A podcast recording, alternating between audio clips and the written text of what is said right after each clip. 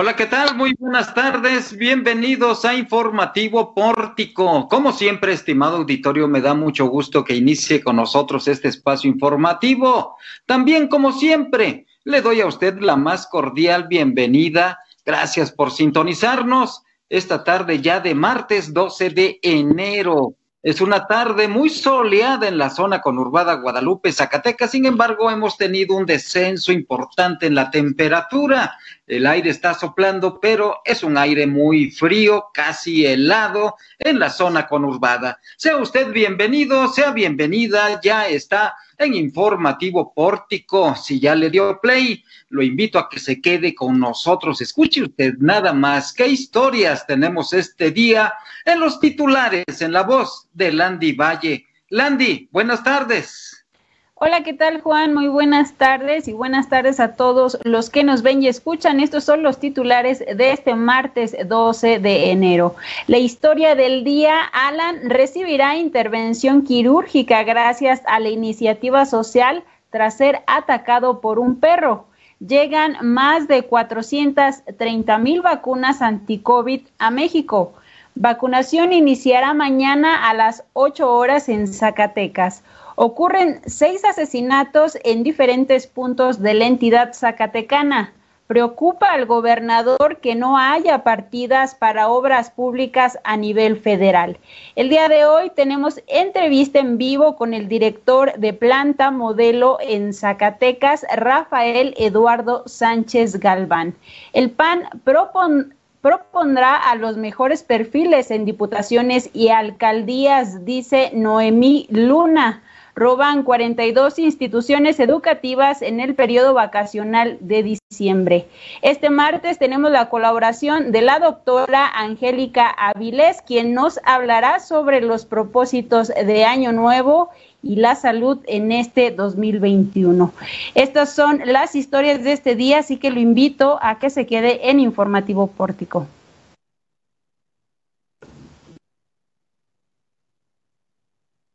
Atenta invitación de Landy Valle, permanezca con nosotros aquí en Informativo Pórtico, en donde le tenemos la información más importante y trascendente que se ha generado en los últimos momentos en el estado de Zacatecas, pero también en nuestro país y en el mundo. Vámonos a la información porque Landy Valle tiene una historia de verdad muy importante que refleja varios, varios aspectos. Uno de ellos, el más importante, es la solidaridad de la sociedad zacatecana. Siempre generosa esta solidaridad social. Y es que un niño fue mordido hace algunos meses por un perro. Le afectó muy fuerte una gran parte de su cara, pero gracias a la solidaridad, este niño de nombre Alan tendrá una rehabilitación profesional. Landy, adelante con la historia. Gracias, Juan. Y bueno, comentarles que luego de que el pequeño Alan de cinco años fuera atacado por un perro a las afueras de su casa, su familia se vio la necesidad de recaudar fondos para una intervención quirúrgica al causarle daños en su nariz y mejillas.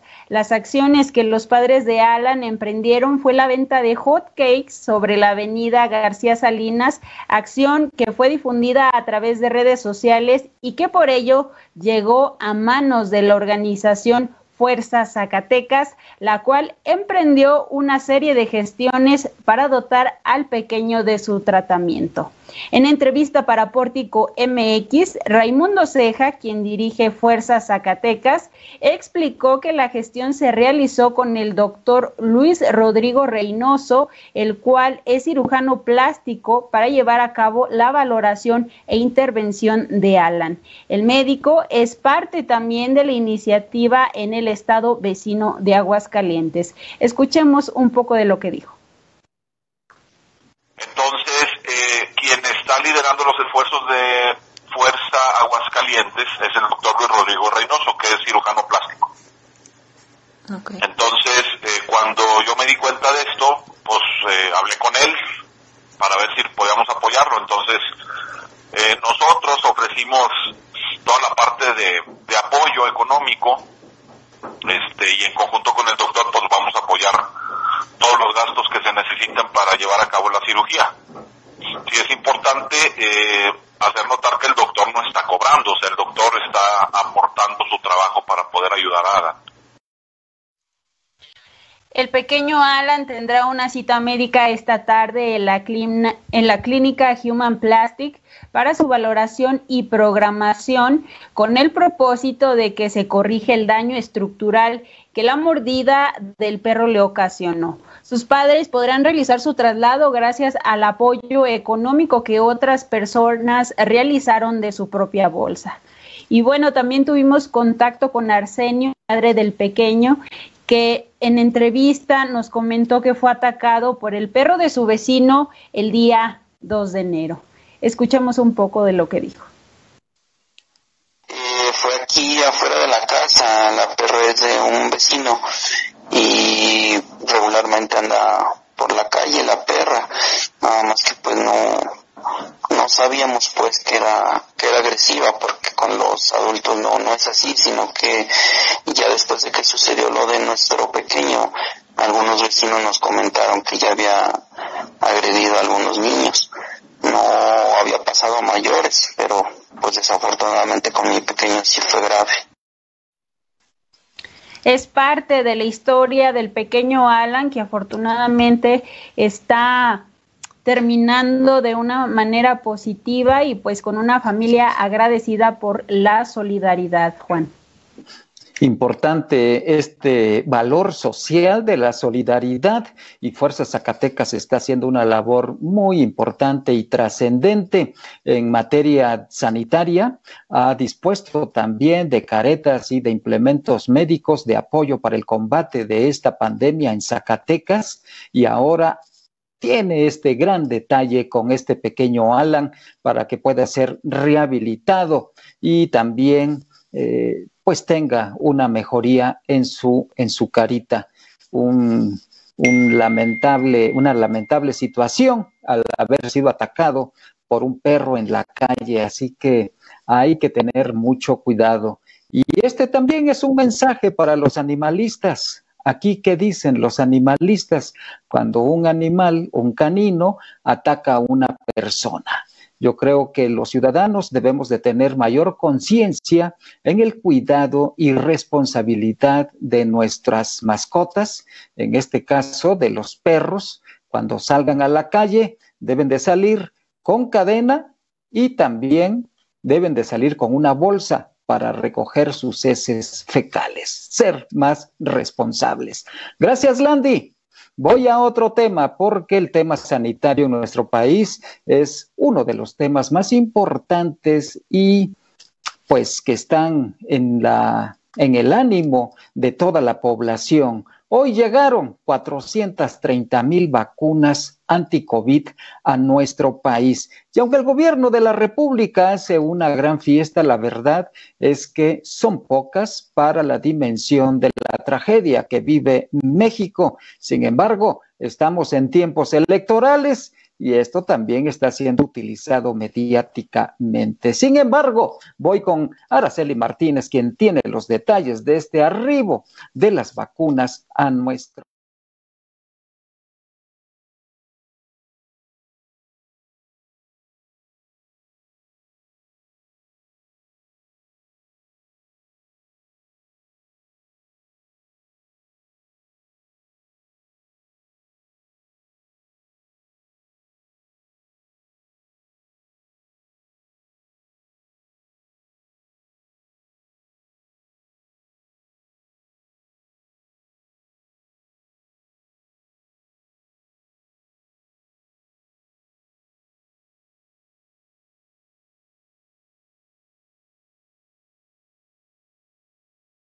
De ahí se trasladarán al onceavo Batallón de Infantería del Ejército Mexicano en el municipio de Guadalupe y mañana, a partir de las 8 de la mañana, se estará iniciando la inoculación del biológico aquí en el estado. Al respecto, esto fue lo que dijo el gobernador Alejandro Tello.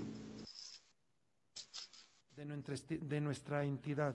Segundo, tiene que ver, y lo comento muy rápido, con el tema de vacuna, que es ahorita el tema pues yo creo que todo mundo estamos eh, buscando información. Eh, me informan que el día de hoy Eh, en eso de las 19 horas estará arribando a Zacatecas el primer lote y el día de mañana, a partir de las 8 de la mañana, iniciará la aplicación de las vacunas.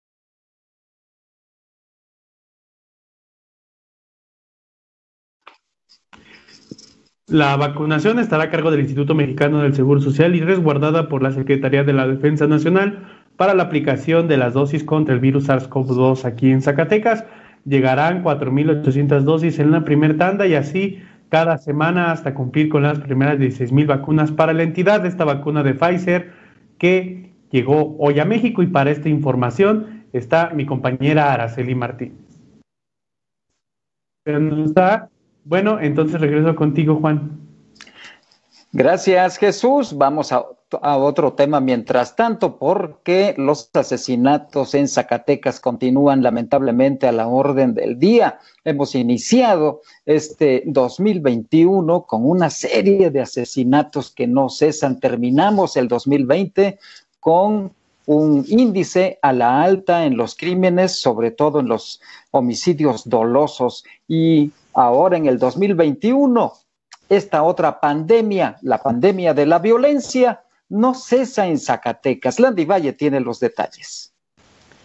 Así es, Juan, no cesa la violencia en el estado y es que al menos seis personas fueron asesinadas este lunes en diferentes hechos violentos Así lo dio a conocer la vocería de la Secretaría de Seguridad Pública de Zacatecas.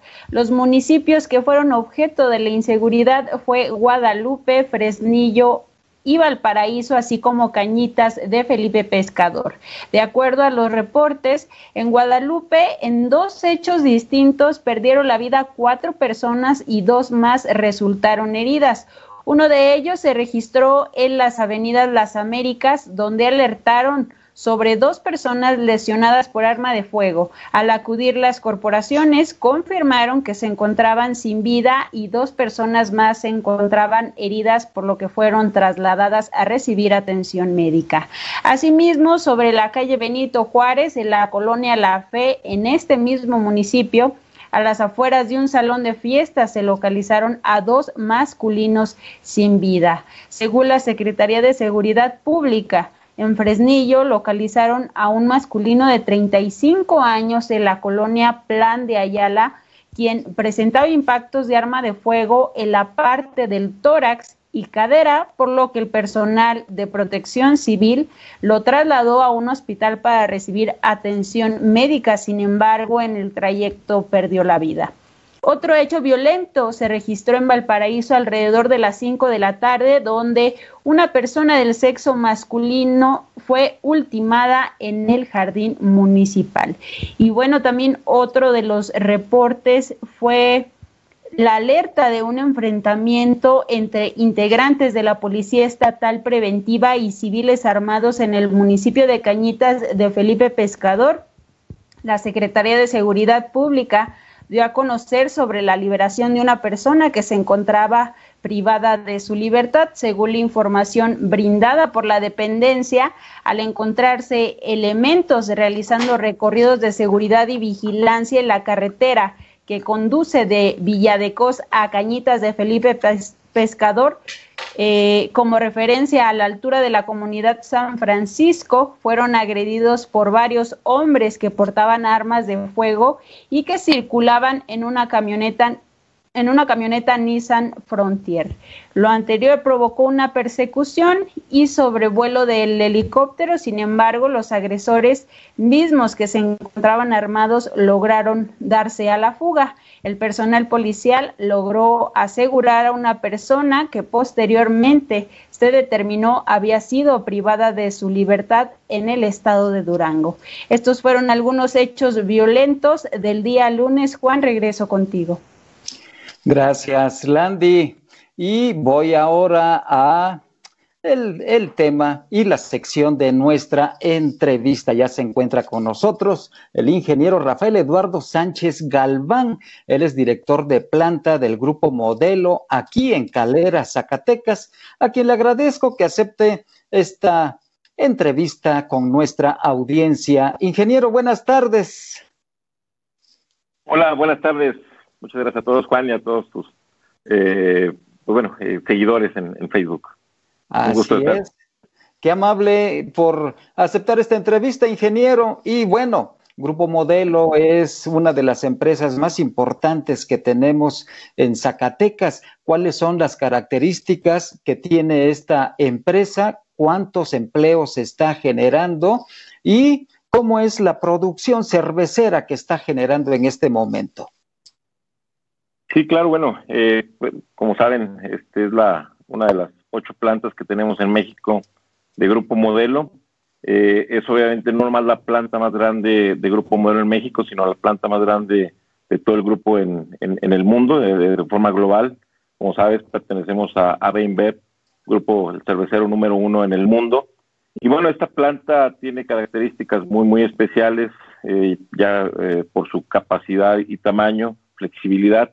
Y bueno, pues de aquí depende casi el 40% de la producción nacional y casi un 50% de la producción que se va a exportación. Eh, exportamos a más de 180 países, eh, pues lo cual tiene una, relevancia muy, muy importante a nivel mundial esta planta y que orgullosamente es zacatecana y operada por zacatecanos, que es lo más importante. Siempre la gente eh, es la que hace que, las empresas sean las exitosas.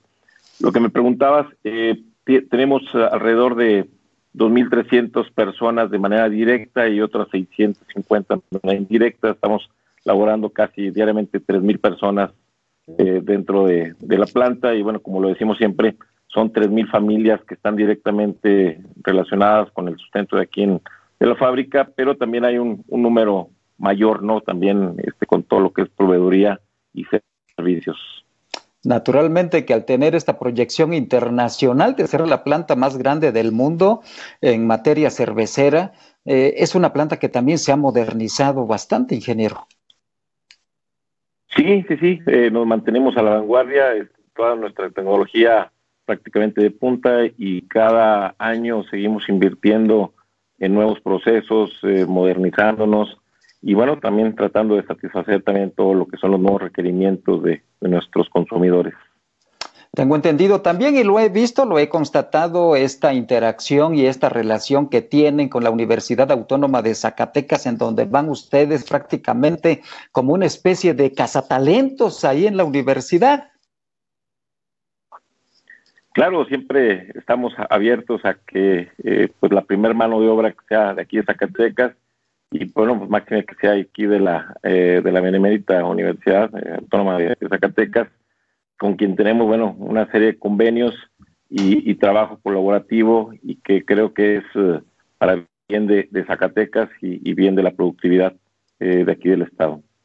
Por supuesto, pues ahí está una fuente importante de, de, trabajo para el talento zacatecano, que es mucho, sobre todo en materia de ingeniería, ingeniería eléctrica, ingeniería mecánica, mecatrónica, etcétera, etcétera. He visto muy bien esa interacción que tiene con los universitarios. Y por otro lado, la empresa, el Grupo Modelo, también hace una labor social importante. Ustedes hicieron una edición especial con motivo de esta pandemia que, que, que, pues que padecemos los mexicanos y a nivel global también.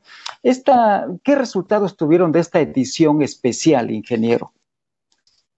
Pues bueno, eh, comentarte bueno que el Grupo Modelo prácticamente desde su fundación ha mantenido un firme compromiso con, el bienestar de Zacatecas y sus familias, por lo que bueno, en esta ocasión, con esto que pasó de la, de la pandemia, este, con toda esta eh, emergencia sanitaria, pues bueno, no fue la excepción. Y a través de un movimiento que le llamamos por nuestro México, es como salimos para buscar cómo contribuir obviamente primeramente a la prevención y contención y, propagación de, del COVID-19 y así obviamente como reducir el impacto económico y social, ¿no? Teníamos que atender eh, todas esas aristas, que era la parte de, emergencia sanitaria, pero también la parte económica y social.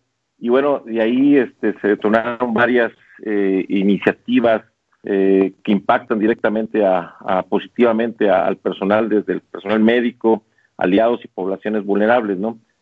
Comentarte algunas de ellas, eh, empezamos eh, a sociabilizar con, pues, con algunos eh, sectores como la parte Canidad, que bueno, que maneja todo el tema de restaurantes, eh, salimos con, pues bueno, ayudar a, un restaurante, eh, también con todo lo que es la parte de mi, tiendita cerca, con, también junto con el, el, Estado, con la Secretaría de Economía, eh, con algunos municipios también, pues buscando cómo reactivar todo lo que es la parte económica y bueno, con todo lo que es la donación de agua, de geles, que bueno, también fueron para eh, el sector médico, para el IMSS, hizo una, importante donación a nivel México en la Fundación IMSS de, miles de botellas de gel que elaboramos este, nosotros mismos con nuestros propios recursos, con, el alcohol, que también derivaba de un proceso. Este, salimos, entonces fue una, yo le digo, una reinvención eh, que, hizo el grupo, una resiliencia también que con todo su, su personal, mientras que otros estaban parados, no estábamos detenidos a lo mejor en producción, pero estábamos haciendo muchas acciones en ProMéxico y, bueno, creemos que esto, estas acciones han derivado en algo positivo.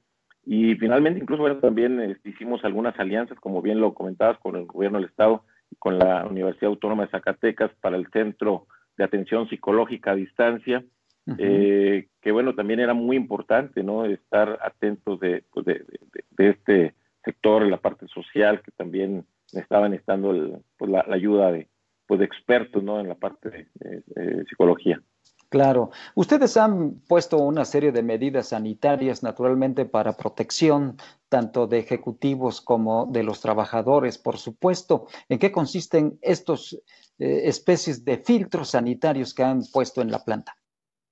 Sí, como bien comentas, eh, sí, comentarte que fue, pues fuimos una de las primeras empresas a nivel Zacatecas que fuimos certificados directamente por, por la Secretaría del Trabajo, por el IMSS. Eh, bueno, al cumplir toda una serie de protocolos muy, muy estrictos eh, que iban no nomás en la parte de los filtros, en la parte de revisión, sino que también en ciertas prácticas y disciplina de, de, de cambio, ¿no? Que tuvimos que hacer cambiar nuestras formas de, de, trabajar, la, forma de interactuar, todo con el fin, bueno, de, tener a nuestro personal trabajando de una manera segura. Y así, bueno, también lo, estuvo constatando el, gobierno del Estado, eh, que también recibimos visitas este, de la COFEPRIS, este, visitas de la Secretaría de Economía, Secretaría del Trabajo, IMSS, donde, bueno, pudieron constatar que, que nuestros protocolos estaban incluso por encima de lo que se había solicitado por el gobierno federal. Y bueno, siempre es algo que, nos gusta hacer, siempre ir por un paso adelante. Y digo, este, siempre también a, favor de, pues, de toda lo que la gente, creo que en esto, en este tema sanitario, emergencia sanitaria, lo, más importante es nuestra gente, teníamos que mantenerla de, una manera segura y así es como nos hemos mantenido trabajando después, una vez que este, ya se liberó y que estuvimos atentos también a, pues a, los protocolos y directrices del gobierno federal. Así es como empezamos a reactivar nosotros nuestra producción. A pesar de estos protocolos, ¿se generaron contagios o no? ¿Pudieron contenerlos, ingeniero? No, bueno, todo esto ha estado contenido. Creemos que este, en, nuestra planta está libre eh, de los contagios, este, pero bueno, aún así estamos llamando siempre a nuestra gente para que se cuide en casa, para que se cuide este, fuera de, lo que es la parte laboral, eh, que, pues, que ahí es donde pudiera haber a lo mejor que, se aflojara algún protocolo. Entonces, constantemente estamos eh, yendo incluso con videos, este, estamos eh, tratando de, hacer llegar todos estos mensajes a las familias también de nuestros trabajadores para que todos mantengamos pues un pues los protocolos no nomás dentro del trabajo sino también fuera de ello. Por supuesto, así debe de ser, ingeniero Rafael Eduardo Sánchez Galván. Le agradezco que haya aceptado esta comunicación con nuestra audiencia y si nos lo permite, seguiremos en algunas otras eh, entrevistas para conocer un poco y un poco más, por supuesto, a esta planta tan importante que, dicho sea de paso, reiteradamente, la más grande del mundo en materia cervecera. Pues sí, muchas gracias y bueno, agradecerle también a, toda la, gente que, trabaja aquí, a todos los que hacen parte grande de, esto, de, este gran, de gran empresa, de esta gran compañía, porque bueno, siempre lo, digo y siempre lo, reiteraré, lo más importante eh, de, un negocio, de una institución, una empresa, es nuestra gente, es la que hace que realmente los resultados que hoy de compañías cerveceras Zacatecas lleguen a, varias fronteras, estemos en más de 180 países y que con orgullo, bueno, pues saber que, que ese producto está siendo elaborado por manos zacatecanas. Pues muchas gracias y bueno, estoy a la orden para cuando volvamos a contactarnos. Gracias, ingeniero. Buenas tardes. Buenas tardes a todos. Caramba, ¿qué empresa es esta de Grupo Modelo, elaboradora de Corona y de otros productos cerveceros? Caramba, y qué importante que esté aquí en Zacatecas, como dice el ingeniero Rafael Eduardo eh, Sánchez Galván, pues este producto hecho con manos zacatecanas. De verdad que da orgullo que una empresa de este nivel esté aquí en Zacatecas. Voy ahora, voy ahora con otro tema y es que, pues, derivado de la contingencia sanitaria, hay repercusiones serias en los presupuestos tanto federal como estatal. Hoy el gobernador del estado, Alejandro Tello Cristerna, dio a conocer su preocupación por la falta de, de recursos públicos para la obra pública en Zacatecas. Le voy a tener esta información en un momento más. Mientras tanto, pues las escuelas, debido a la pandemia, no hay actividad presencial, pero aún, aún en estas condiciones, los ladrones entran a robar a las escuelas, a las instituciones educativas, sobre todo en el periodo vacacional. Landy Valle tiene la información. Gracias Juan y bueno, comentarles que luego de que se denunciara en redes sociales el robo de la primaria Rafael Coronel en el municipio de Guadalupe, la titular de la Secretaría de Educación de Zacatecas, Lourdes de la Rosa Vázquez, dio a conocer que al menos 42 escuelas sufrieron alguna incidencia de este tipo durante el periodo vacacional de diciembre. Detalló que en el caso de la primaria Rafael Coronel, fue en dos ocasiones que ocurrió el incidente, el 31 de diciembre y el 6 de enero, por lo que el director de la institución realizó la denuncia correspondiente por el robo que sufrió la escuela. Esto fue lo que dijo. Educativa. Ya el director hizo lo propio para que se llevaran a cabo pues las denuncias y las investigaciones correspondientes. Decirles que sí, en este periodo vacacional de diciembre en nuestro estado fueron 42 instituciones educativas las que desafortunadamente sufrieron alguna incidencia de este tipo. El 27 por, el, las 27 instituciones educativas de estas 42, es decir, el 65% fue en la zona conurbada, Guadalupe, Fresnillo y Zacatecas, y las otras 15 instituciones fueron en algunos otros municipios de nuestro estado. Explicó que del total, 27 de ellas corresponden a la zona conurbada Zacatecas, Guadalupe y Fresnillo y las otras 15 instituciones fueron en otros municipios del estado. La secretaria de Educación mencionó que al depender en su totalidad por la federación, la dependencia no cuenta con la autorización de la figura de un velador en las escuelas debido a que no se cuenta con el recurso suficiente para cubrirlo. Sin embargo, declaró que algunas escuelas son apoyadas por parte de los ayuntamientos para la contratación de estos. Esta es información que se generó respecto a las instituciones educativas. Juan, regreso contigo. Gracias, Landy. Y le doy la más cordial bienvenida a la doctora Angélica García Avilés con su primera colaboración del año. Doctora, buenas tardes, bienvenida. Hola, Juan, buenas tardes. ¿Qué tal, Radio Escuchas? Pues feliz año. ¿Ya tienen sus propósitos de año nuevo? ¿Ya los tienes, Juan? Yo ya, y los estoy poniendo en marcha, doctora. Pues qué bueno. Efectivamente, bueno, llegó la temporada de fiestas de fin de año y los cierres de ciclos estacionales que como año con año transcurren. Pues llega el momento en que nos ponemos a hacer reflexiones de esta temporada. ¿Sabían que estas fiestas, por sus significados, han acompañado a la humanidad entre los germanos? Por ejemplo, se celebraba a Frey, que era dios del sol, y, esto ocurría el 26 de diciembre. Entre los romanos era Natalis Solis, que era dedicado a Apolo, el cual se celebraba el 25 de diciembre. Entre los aztecas, pues era Huitzilopochtli, se celebraba entre el 7 y el 26 de diciembre. Y en general, en el hemisferio norte, diciembre coincide con la llegada del invierno y por tanto, pues se ve el fin de los ciclos estacionales con el que se han hecho coincidir actividades humanas, organizacionales y fiscales. Y es un propicio para todos, ya que cerramos ciclos, para la reflexión acerca del año que termina y para revisar aquellos pendientes o deseos del año que comienza. Y entonces es clásico escuchar expresiones como voy a bajar de peso. Este año sí me caso. Voy a cambiar mi carro. Que tienen como factor común el cambio. Al respecto, la profesora Dolan de la Universidad de, de en Texas recomienda que cuando nos hagamos planteamientos sobre nuestras metas para el año nuevo, pensemos en qué queremos, pero más importante aún, preguntar por qué o para qué queremos hacer tal o cual propósito.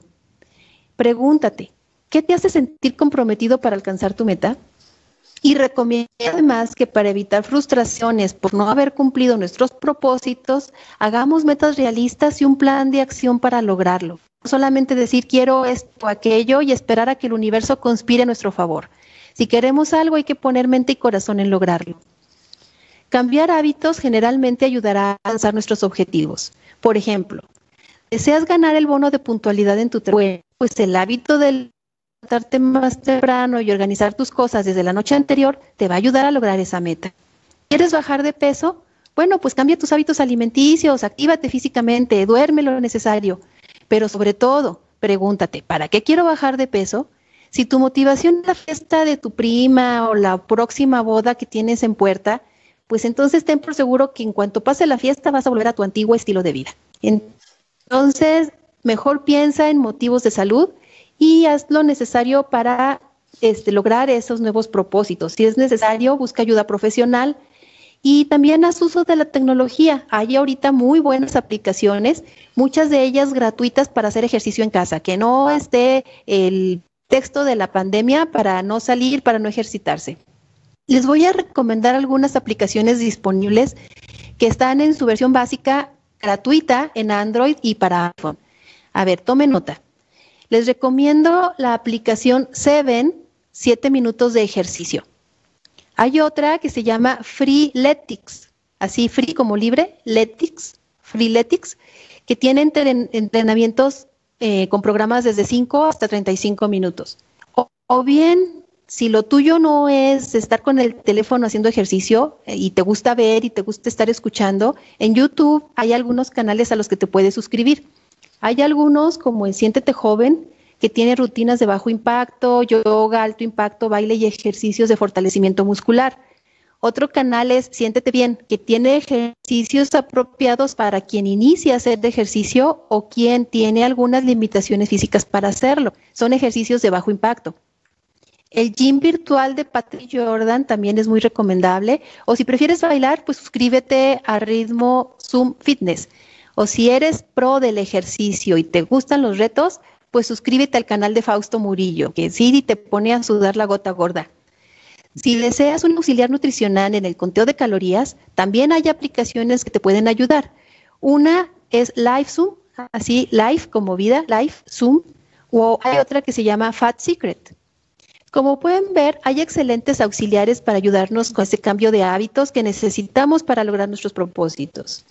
Yo deseo que logren las metas que se han puesto y que este año logren además alcanzarlas y mantener el equilibrio siempre necesario en nuestras vidas, sea equilibrar trabajo, familia o ingresos, hábitos de consumo o hábitos y salud y el siempre importante equilibrio entre el amor propio y el amor a otros.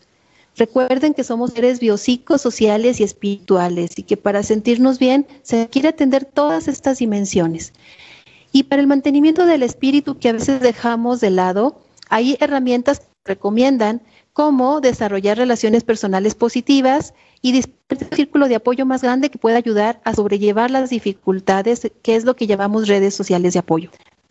La utilización de técnicas dirigidas también para activar la conexión entre mente, cuerpo y espíritu son muy útiles Por ejemplo, la relajación, la, la visualización, el yoga, el tai chi, el ki, el jikong o incluso escuchar música y hacer contacto como la naturaleza ha demostrado tener muy eh, este, efecto benéfico en la salud.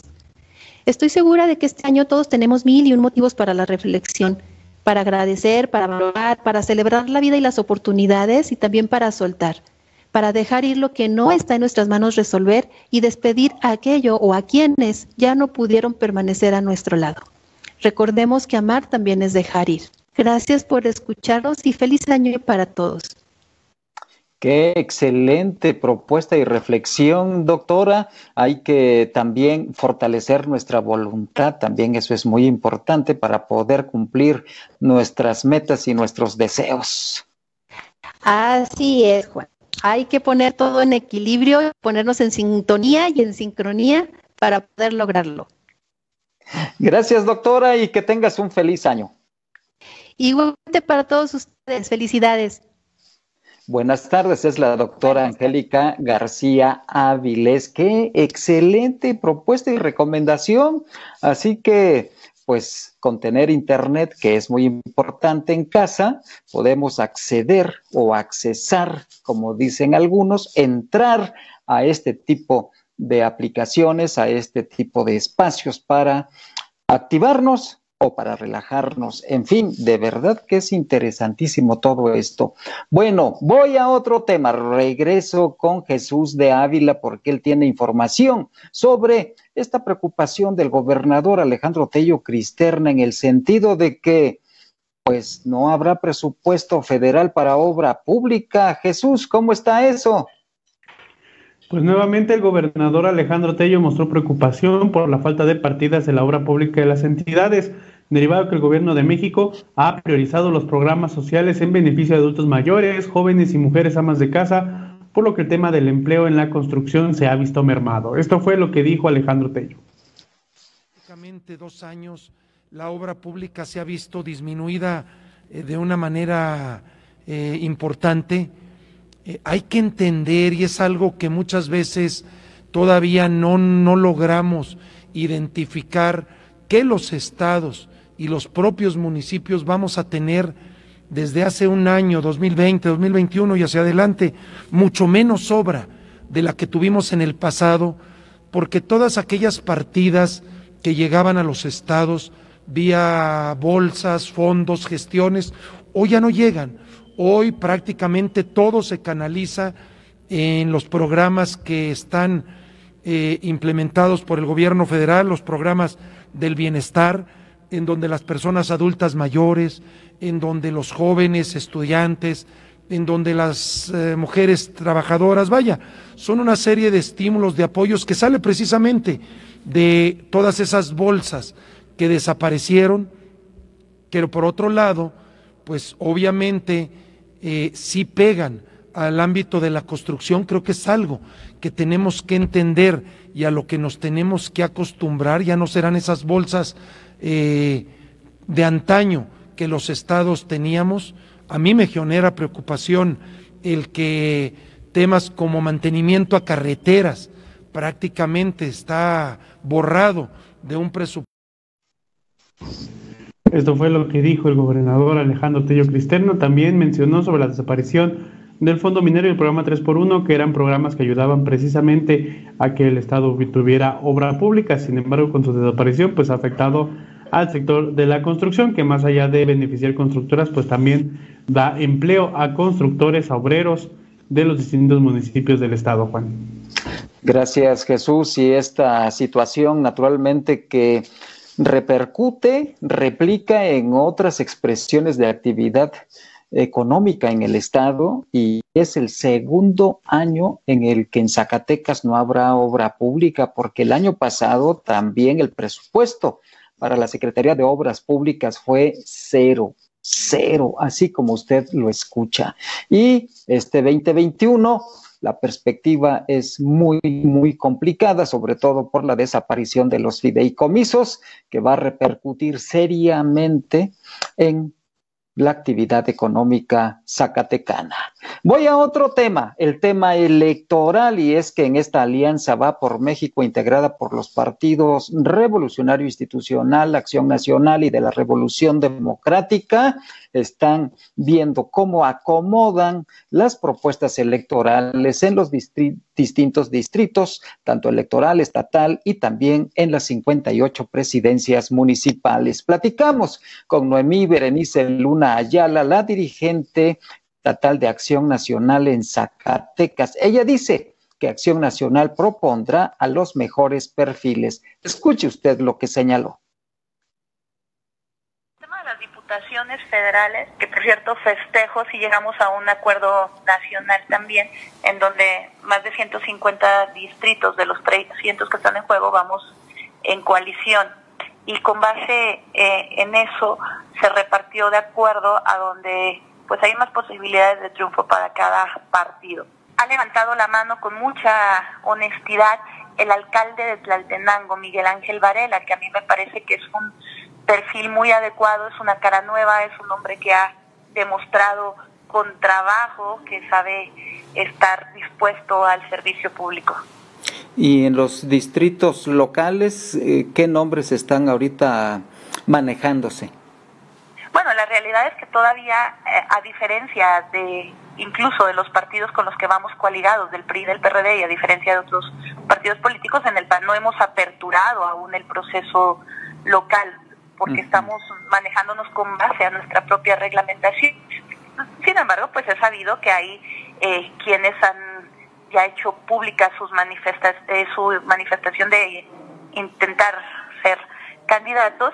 Eh, el caso del Distrito 14, por ejemplo, con cabecera en el Tenango, ah, tenemos un diputado que tiene la legitimidad y la legalidad para buscar su derecho de reelección, que es Lupe Correa, en el Distrito 2 con cabecera aquí en la capital, eh, se ha hablado de la posibilidad de Reinaldo Delgadillo, que también ha sido un hombre con ya con una trayectoria amplia en el partido y aparte con, con una muy buena gestión en el municipio de Calera, en el distrito de Jalpa, va, va asignado para una mujer, ha levantado la mano una joven, Cela Reina, que me parece que que es importantísimo que nos aperturemos a, nuevas caras y más si traen un, liderazgo eh, que proviene de la cercanía con la gente de ese distrito. En Fresnillo estamos viendo también la posibilidad de una mujer. Ahora voy hasta Querétaro. Querétaro, ahí se encuentra Fátima Ibet Gómez Vargas con más información fresquecita de la capital queretana. Fátima, buenas tardes.